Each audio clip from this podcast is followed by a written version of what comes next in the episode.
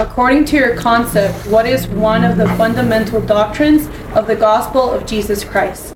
Well, there's actually many parts and many foundations to the gospel of Jesus Christ. I think it's a lot larger than just saying, well, what is the one piece of it? Because so many pieces of it make up so many different parts for us. But ultimately, the, the greatest, I believe, of all the concepts in the scripture for the gospel is the resurrection of Christ.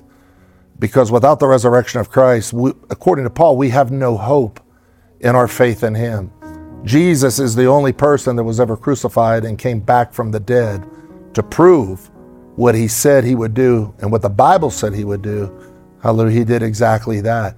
So when we look at the resurrection, hallelujah, that resurrection not only is something that Christ did, but he does it every day when a new believer comes in, he resurrects them. And only his spirit has the ability to bring the, the spiritual life of God in, into us. According to the early church, there was only the, uh, the soul that brought life to our physical body.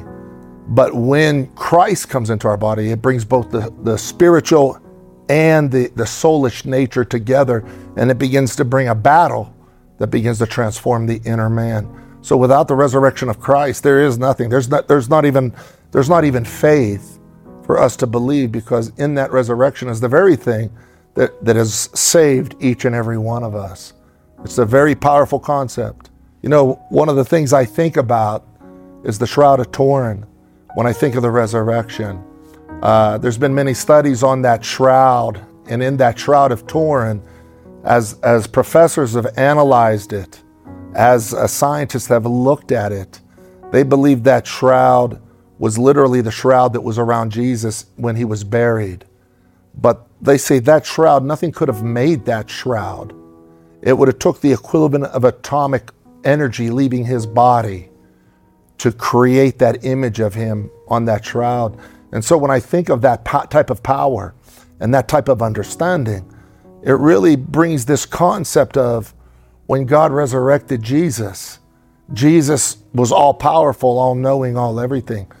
And that type of power, not only was it released with him in his resurrection, but it's released into every one of us when we're born again, when we understand that the power of the word and the power of the revelation of the word and the power of that gospel of the resurrection, it brings a complete change in our inner being, meaning we cannot stay the same. We cannot function the same. We cannot think the same.